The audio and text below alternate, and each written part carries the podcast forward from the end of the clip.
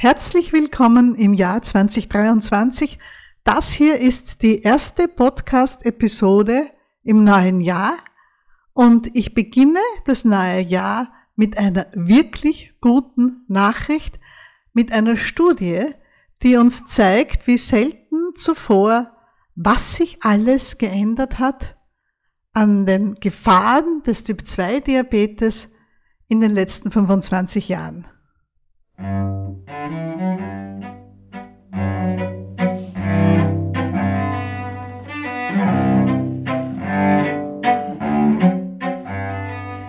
Bin Dr. Susanne Busarnik, Ärztin für Allgemeinmedizin und die Zuckertante. Ich begleite Diabetiker seit fast drei Jahrzehnten und ich freue mich, Ihnen heute etwas erzählen zu dürfen, was mich persönlich ganz besonders freut, weil es uns Ärzten und Diabetesberatern und vor allem allen Menschen mit Diabetes zeigt, was das ganze Bemühen um gute Einstellung, um Risikoreduktion wirklich, wirklich bringt. Dazu erzähle ich Ihnen heute eine Studie, aber ich werde versuchen, es möglichst nicht allzu langweilig werden zu lassen. In meinem Podcast soll durchaus immer wieder auch Platz sein für Studienergebnisse, wobei ich eher davon in meinem Tagebuch auf der Homepage einmal kurz berichte und noch viel häufiger bei uns im Diabetes Club, wo oft Fragen in den Live-Sprechstunden dazu führen, dass ich irgendwas erzähle, das ich gelesen habe, das für mich interessant ist und wo ich mir dann denke, da könnte man doch einen Blogartikel draus machen. Leider wird dann allzu oft nichts draus, aber bei uns im Diabetes Club bekommen Sie immer die neuesten Neuigkeiten zum Thema Diabetes. Sie finden den Club sofort, wenn Sie auf die Seite der Zuckertante gehen. Jetzt habe ich gleich schon ein bisschen Werbung gemacht und gleich geht's jetzt weiter mit dem, was ich eigentlich erzählen wollte. Und zwar hat sich eine Studie an Millionen von Menschen das Risiko von Menschen mit Typ-2-Diabetes angesehen, einen Herzinfarkt zu bekommen. Der Herzinfarkt. Herzinfarkt ist etwas, wovor wir alle Angst haben. Das ist etwas, von dem wir wissen, hoppla, da passiert etwas ganz Gefährliches. Alle Leute wissen, wenn jemand plötzlich Schmerzen in der Brust bekommt oder wenn die ausstrahlen in den Arm, den Unterkiefer vielleicht auch einmal Schmerzen im linken Oberbauch, ganz, ganz akut, dieser typische Herzinfarkt-Symptome, dann ist es höchste Zeit, die Rettung zu rufen, die dann hoffentlich ganz schnell kommt und mit Tatütata den Menschen ins Spital bringt. Das funktioniert ja bei uns in Österreich und in Deutschland sehr, sehr gut und in vielen anderen Ländern der Welt weniger gut oder auch gar nicht. Jedenfalls, wenn man dann im Spital angekommen ist, geht's schnurstracks in den Herzkatheterraum, wo Ärzte und Krankenschwestern und Techniker alles ihnen Mögliche tun, um die Herzkranzgefäße frei zu bekommen oder am sich verschließen zu hindern, damit da Blut durchfließen kann. Die Herzkranzgefäße sind ja jene relativ kleinen Adern, die jetzt den Herzmuskel selbst mit Sauerstoff und allen anderen Stoffen, die er braucht, versorgen. Und wenn da ein Verschluss eintritt oder fast eintritt, dann kann das eben sehr starke Schmerzen auslösen. Und das Problem dran ist ja, dass das Gewebe hinter dieser Engstelle zu wenig Sauerstoff, Zucker als Betriebsstoff und alle anderen Sachen aus dem Blut bekommt und dass dieses Gewebe dahinter letztlich sogar so weit geschädigt werden kann, dass die Muskelzellen sich nicht mehr zusammenziehen können, dass dieses Stückchen der Herzwand dann nicht mehr arbeiten kann. Das ist ein Herzinfarkt. Und zum Glück gibt es viele, viele Methoden, wie man das verhindern kann, wie man die Blutbahn offen halten kann, wenn Patienten schnell genug ins Spital kommen. Nach dem Herzinfarkt ist man meistens ein paar Tage auf der Intensivstation und dann, dann geht die ganze Nachbetreuungszeit los. Man wird auf Reha geschickt, auf Rehabilitation, einen Aufenthalt, drei Wochen oder länger. Nachher werden Herzsportgruppen empfohlen. Und auf jeden Fall müssen Menschen nach einem Herzinfarkt regelmäßig zum Internisten, zum Kardiologen, dem Spezialisten für Herzkrankheiten. Dort müssen EKGs gemacht werden, Ultraschall, Herzultraschall immer wieder. Diese Menschen müssen Medikamente nehmen, die die Chance verringern, dass sich wieder Blutgerinnsel bilden. Medikamente, die bewirken, dass der Blutdruck nicht stark schwankt, sondern schön im Normalbereich bleibt und so weiter und so weiter. Und das alles ist enorm wichtig. Und diesen ganzen riesigen Zirkus veranstaltet das Medizinsystem ja nur deshalb, weil wir wissen, dass Menschen mit einem Herzinfarkt sehr häufig einen weiteren Herzinfarkt bekommen. Und den gilt es unbedingt zu verhindern. Das ist der ganzen Bevölkerung eigentlich klar und das haben Sie sicher auch schon gehört. Und jetzt zur Diagnose Diabetes. Ja klar schreckt man sich über die Diagnose Diabetes, aber ich glaube, man schreckt sich nicht so sehr wie bei einem Herzinfarkt. Allerdings haben wir in den 80er, 90er Jahren, da habe ich in einer großen Diabetesambulanz gearbeitet, da haben wir gelernt von Untersuchungen, von Studien, von eigenen Statistiken, wie häufig Menschen mit Typ 2 Diabetes Herzinfarkte bekommen. Und zwar ziemlich genau so oft wie Menschen ohne Diabetes, die bereits einen Herzinfarkt hatten. Das heißt, allein mit der Diagnose Typ 2 Diabetes waren die Menschen schon auf einem Risiko für Herzinfarkt wie alle die Menschen, die sich mit Hilfe ihrer Internisten nach Kräften bemühen, keinen zweiten Herzinfarkt zu bekommen, weil sie eben schon einen hatten. Und ich kann mich auch gut erinnern, wie das in der Ambulanz war, wie oft wir gehört haben von unseren, unter Anführungszeichen, Patienten, dass er oder sie auf der Kardiologie liegt oder in einem anderen Spital eben mit einem Herzinfarkt. Und das haben wir auch in der Schulung ab diesem Zeitpunkt allen unseren Diabetikern versucht so mitzugeben. Denn in diesen Jahren hat sich alles geändert. Wir haben begonnen in der Diabetesambulanz und überall sonst auch in den Spitälern, Ambulanzen, den Fachärzten, eben nicht mehr nur auf die Zuckerwerte HB1C und heutzutage Time in Range zu schauen, sondern uns ganz intensiv zu kümmern um Blutdruck, um LDL-Cholesterin, das böse Cholesterin und vor allem auch ums Rauchen. Natürlich haben wir auch vorher schon ein bisschen geschaut auf Blutdruck und Fettwerte, aber so richtig ins Bewusstsein gekommen, wie wichtig das ist, das ist erst passiert, als wir schwarz auf weiß erfahren haben, dass Menschen mit Typ 2 Diabetes so ein hohes Risiko haben für einen Herzinfarkt wie Menschen mit Herzinfarkt für den Zweitinfarkt. Außerdem konnten wir damals bei vielen Problemen noch gar nicht wirklich helfen. Es gab zum Beispiel gegen erhöhtes Cholesterin keinerlei Medikamente. Ich kann mich gut erinnern, in meiner Anfangszeit, so alt bin ich schon, da haben wir Menschen mit Diabetes gratuliert, wenn das Gesamtcholesterin unter 300 war. Es gab ja keine Medikamente und viele haben es nicht geschafft, mit cholesterinarmer Diät die Werte abzusenken, weil, wie wir ja wissen, das Cholesterin, die Höhe des Cholesterins zu einem großen Teil genetisch bestimmt ist, aber das ist eine andere Geschichte. Seit dieser Zeit ist es üblich, dass Ärzte sich eben nicht nur um den Zucker kümmern, sondern um Blutdruck, um Fettwerte, um Rauchen. Wobei das Rauchen das schlimmste aller Risikofaktoren ist, weitaus schlimmer als erhöhter Blutdruck oder erhöhtes LDL, Rauchen und Diabetes ist eine Kombination, wo das Risiko für Herz-Kreislauf-Erkrankungen, für Herzinfarkt, Schlaganfall, Gefäßverschluss einfach explodiert. Und ja, das war von einem Tag am anderen mehr oder weniger doch sehr viel mehr Arbeit. Bei uns in der Ambulanz und das ist durchaus auch mühsam.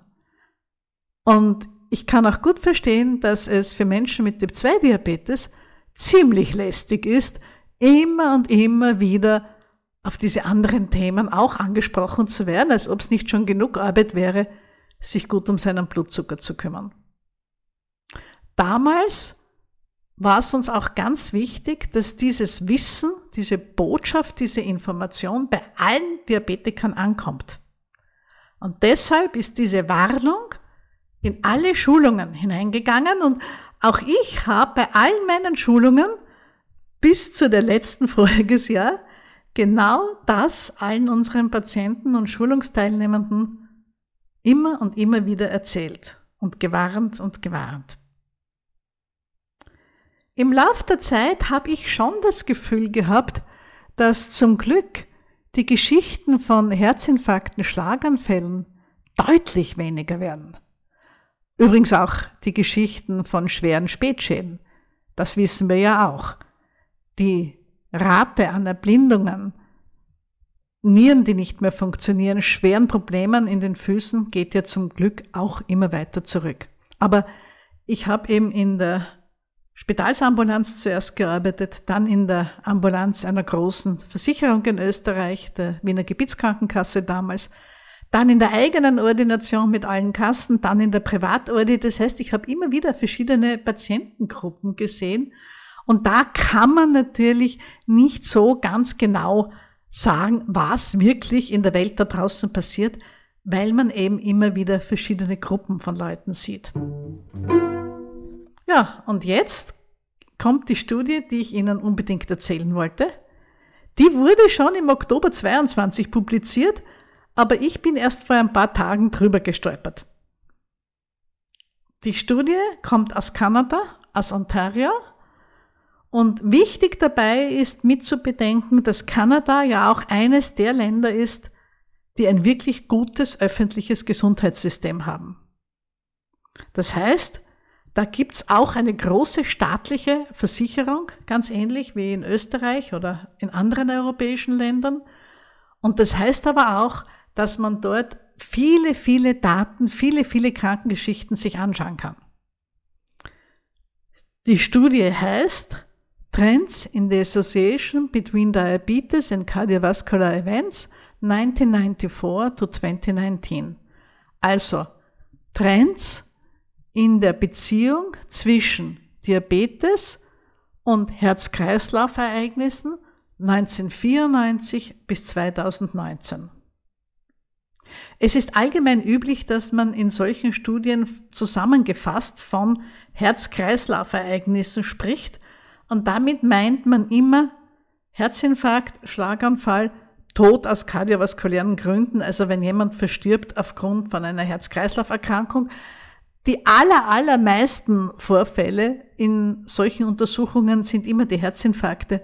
Und deshalb bleibe ich jetzt im Podcast auch beim Thema Herzinfarkt, einfach weil es eingängiger ist und leichter davon zu sprechen. Natürlich gebe ich Ihnen die Links zu der Studie in die Shownotes dieser Episode.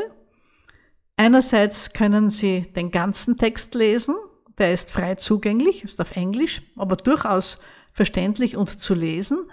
Und es gibt eine sehr gute deutsche Zusammenfassung im deutschen Ärzteblatt, die auch gut verständlich ist und die man sich kurz einmal anschauen kann. Was haben jetzt die Forscher in Kanada gemacht? Sie haben sich alle fünf Jahre ab 1994 die Gesundheitsdaten von über zwei Millionen Menschen angeschaut. Zwei Millionen. Da funktioniert die Statistik. Was bei so großen Gruppen rauskommt, davon kann man ruhig überzeugt sein, dass das die Wirklichkeit abbildet. Es wurde also nachgeschaut in den Jahren 1994, 1999, 2004, 2009, 2014. Und ich erzähle Ihnen jetzt den Unterschied in den Zahlen von 1994 auf 2014. Wir lassen die dazwischen aus, denn bei der ersten Erhebung und bei der Erhebung dann von 2014, da liegen ja jetzt 20 Jahre dazwischen und ich möchte Ihnen so gern zeigen, was in diesen 20 Jahren passiert ist und was sich zum Guten gewendet hat. Übrigens nicht nur für die Diabetiker.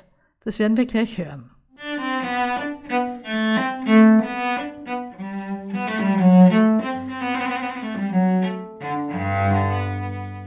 Als erstes ist es ganz interessant zu sehen, wie viele Menschen von diesen zwei Millionen Menschen in Kanada hatten denn jeweils Diabetes. 1994 waren das etwas über drei Prozent. 2019 jetzt, da hat man ganz aktuelle Daten, sind es neun Prozent. Das ist das, was wir überall sehen. Die Häufigkeit des Diabetes nimmt zu, gewaltig zu. Nachdem Diabetes ja für viele Folgekrankheiten verantwortlich ist, würde man meinen, dass das der Lebenserwartung generell in einer großen Bevölkerung nicht gut tut, wenn es immer mehr Diabetiker gibt. Aber weit gefehlt. Von diesen zwei Millionen Menschen, die als statistisch hochsignifikante Stichprobe aus den Daten der kanadischen Gesundheitsbehörden gezogen wurden, das mittlere Alter. 1994 war das mittlere Alter dieser über zwei Millionen Menschen 44,4 Jahre, 2019 47,5. Warum? Na, das zeigt ganz einfach, dass Menschen zum Glück immer älter und älter werden und wenn man in der Stichprobe immer mehr Ältere drin hat, dann rutscht eben das mittlere Alter auch nach oben. Also, von 1994 weg, die nächsten 20 Jahre lang, steigt der Anteil der Diabetiker auf das zweieinhalbfache in etwa, aber zum Glück steigt auch die Lebenserwartung. Wie schaut's jetzt aus mit dem Risiko für Herzinfarkt? Und Sie wissen schon, ich meine immer die anderen Herz-Kreislauf-Ereignisse mit, aber wir bleiben hier beim Wort Herzinfarkt. Im Jahr 1994 sind die Zahlen genau so, wie man sie erwartet. Genau so, wie wir eben in den 80er, 90er Jahren immer und immer wieder die Informationen bekommen haben. Und zwar schaut man sich da immer eine Zahl an, und zwar, wie viele von 1000 Menschen pro Jahr bekommen, zum, in diesem Beispiel, einen Herzinfarkt. Also, wenn 1000 Menschen ein Jahr lang beobachtet werden, dann bekamen im Jahr 1994 von den Menschen ohne Diabetes 13 Personen einen Herzinfarkt oder eine sonstige schwere Herz-Kreislauf-Erkrankung. Bei Menschen mit Diabetes waren es nicht 13 von 1000 Menschen pro Jahr, sondern 28. 13 bei Menschen ohne Diabetes, 28 bei Menschen mit Diabetes. Das ist natürlich eine Statistik quer drüber. Da schaut man jetzt nicht auf Diabetestypen, wie gut waren die Leute eingestellt. Das geben auch die Versicherungsdaten meistens nicht her, weil wir ja zum Beispiel die H1C-Werte in der Versicherung auch in Österreich nicht wissen. Wir wissen nur, dass H1C bestimmt wurde, aber wir haben ja nicht die Zahlen, wie hoch es ist. Die schlimmste Zahl 1994 war die von Menschen, die Diabetes haben und die bereits eine Herz-Kreislauf-Erkrankung haben. Also Menschen mit zum Beispiel Typ-2-Diabetes und einem Herzinfarkt. Da bekommen 74 von 1000 pro Jahr einen Herzinfarkt oder eine andere schwere Herz-Kreislauf-Erkrankung. Also von 1000 Menschen im Jahr 1994, 1000 Menschen ohne Diabetes, davon bekommen 13 Personen einen Herzinfarkt, Menschen mit Diabetes sind es 28 und Menschen mit Diabetes und schon einer Herz-Kreislauf-Erkrankung 74. Aber der wichtige Unterschied ist 13 auf 28. 28 ist mehr als doppelt so viel wie 13. Das heißt, im Jahr 1994 haben Menschen mit Diabetes mehr als doppelt so oft einen Herzinfarkt bekommen wie Menschen ohne Diabetes. Und das entspricht eben exakt dem Risiko von gesunden Menschen, die einen Herzinfarkt bekommen und von denen wir wissen, dass sie in den Folgejahren doppelt so häufig Infarkte bekommen wie Menschen, die eben keinen Herzinfarkt hatten. Von daher kommt auch der Spruch, der Diabetes sei ein Herzinfarkt-Äquivalent, sagt man da in der Fachsprache. Das heißt, die Diagnose Diabetes bedingt ein ebenso hohes Risiko wie einen Herzinfarkt gehabt zu haben. Was hat sich dann getan ins Jahr 2014? Also 20 Jahre später. Im Jahr 2014 bei Menschen ohne Diabetes bekommen pro Jahr acht Personen einen Herzinfarkt. Das waren 1994 noch 13. Warum wird das weniger? Und das ist die gute Botschaft ganz generell, unabhängig vom Diabetes. Weniger, deutlich weniger Menschen bekommen einen Herzinfarkt oder eine sonstige schwere Herz-Kreislauf-Erkrankung, weil eben auch in der Allgemeinbevölkerung besser geschaut wird, auf Blutdruck, auf Fettwerte. Bei irgendeiner Blutabnahme fällt ein hohes Cholesterin auf. Herz-Kreislauf-Erkrankungen werden rechtzeitig erkannt. Wir haben sensationell gute Blutdruckmittel, mit denen man bei den aller, allermeisten Menschen gute Blutdruckwerte hinbekommt. Und das wirkt sich auf Dauer eben auch aus. Also 2014 bei Menschen ohne Diabetes bekommen acht Personen pro 1000 Menschen pro Jahr einen Herzinfarkt oder eine andere schwere Herz-Kreislauf-Erkrankung. Bei Menschen mit Diabetes sind es 14 Personen pro 1000 Menschen pro Jahr. Erinnern Sie sich, im Jahr 1994 waren es bei Menschen von, mit Diabetes 28 Personen. 20 Jahre später sind es nur mehr 14. Die Hälfte. Im Jahr 2014 bekommen von den Menschen mit Diabetes nur mehr halb so viele einen Herzinfarkt wie 1994. Ist das nicht toll?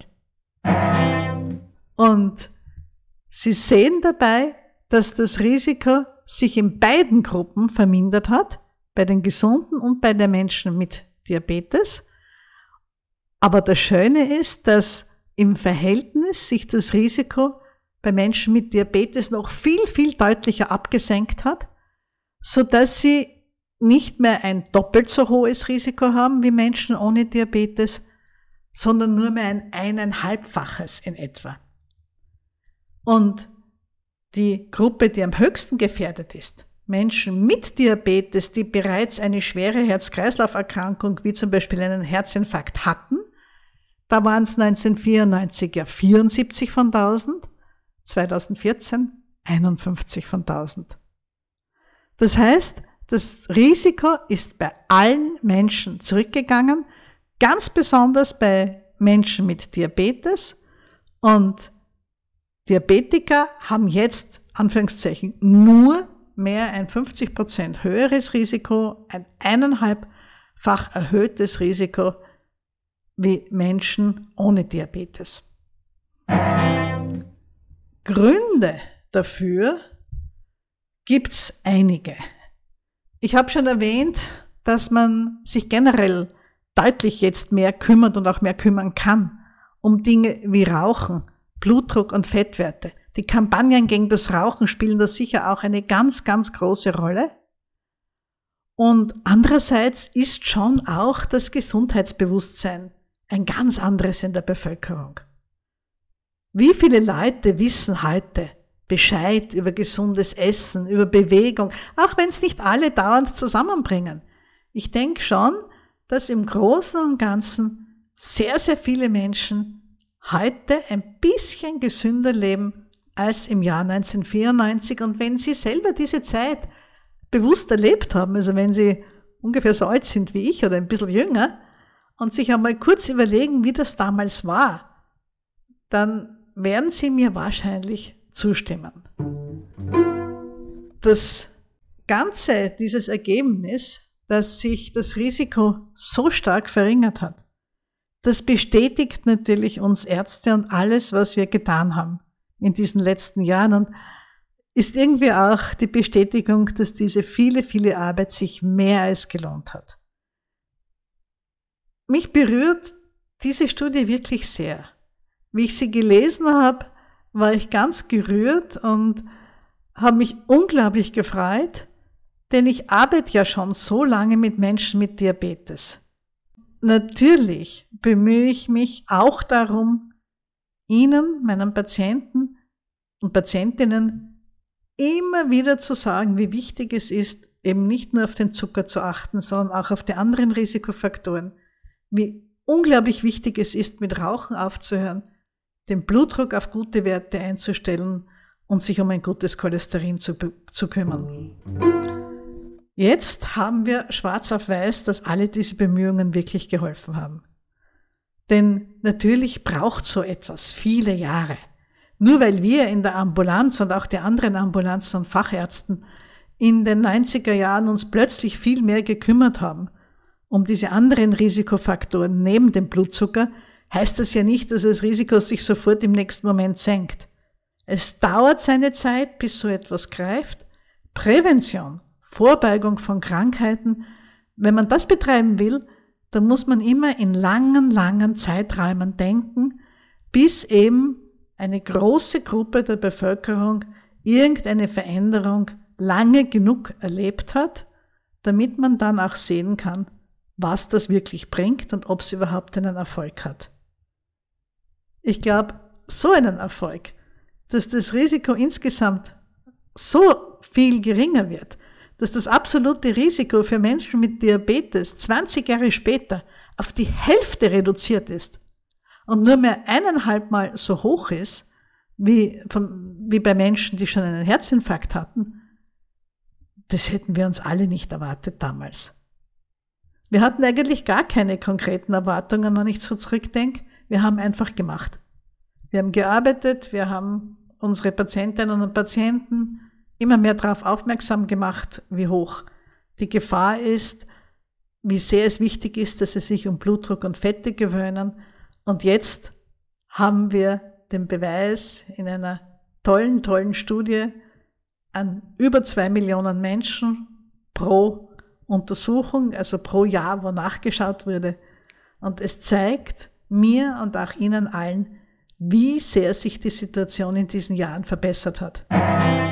Und allen, die jetzt zuhören und die bei mir schon in einer Schulung waren, sei es in einer Gruppenschulung oder online, und alle, die sonst irgendwo an einer Schulung teilgenommen haben, freuen Sie sich mit mir, Ihr Risiko als Mensch mit Diabetes einen Herzinfarkt oder eine andere schwere Herz-Kreislauf-Erkrankung zu bekommen, hat sich in den letzten 20 Jahren halbiert.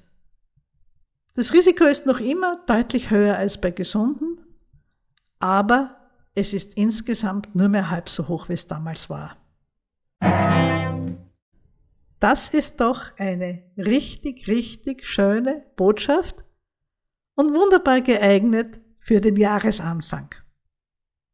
Für viele Menschen mit Diabetes bedeutet das weitermachen, an den Zielen festhalten, aber auch ein bisschen nett zu sich zu sein und manchmal auch die Kirche im Dorf zu lassen. Ich sehe jetzt so oft, dass sich Menschen fürchterliche Sorgen machen beim HbA1c von 6,1, 6,3.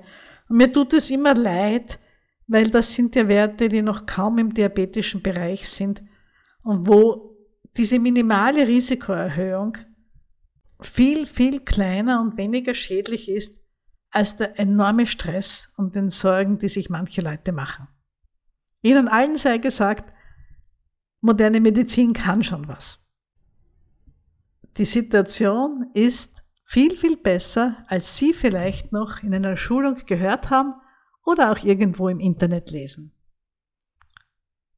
Wenn Sie, liebe Zuhörerinnen und Zuhörer, mehr wissen wollen, was sich am Diabetesgebiet so tut, und wenn Sie vielleicht auch jemand sind, der sich nicht immer leicht tut mit seinem Diabetes, wenn Sie jemand sind, der hin und wieder so einen kleinen Anstupser, eine kleine Erinnerung ganz gut brauchen kann, oder wenn Sie jemand sind, der oder die immer wieder Fragen hat, für die dann zu wenig Zeit beim Arzt ist oder Fragen, wo man eigentlich nicht warten möchte bis zum nächsten Arzttermin, dann lade ich Sie herzlich ein, schauen Sie sich unseren Diabetesclub an.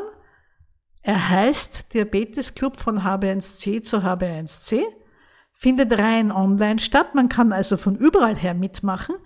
Es reicht völlig, wenn man ein Handy hat, mit dem man ins Internet kann oder ein Tablet oder einen Computer. Und was in unserem Club passiert ist, ich denke, als Wichtigstes, dass alle unsere Mitglieder einmal pro Woche am Samstagmorgen ein E-Mail bekommen mit irgendeinem Diabetes-Thema. Das kann ein feines Kochrezept sein. Die sind meistens recht einfach, weil ich keine große Köchin bin.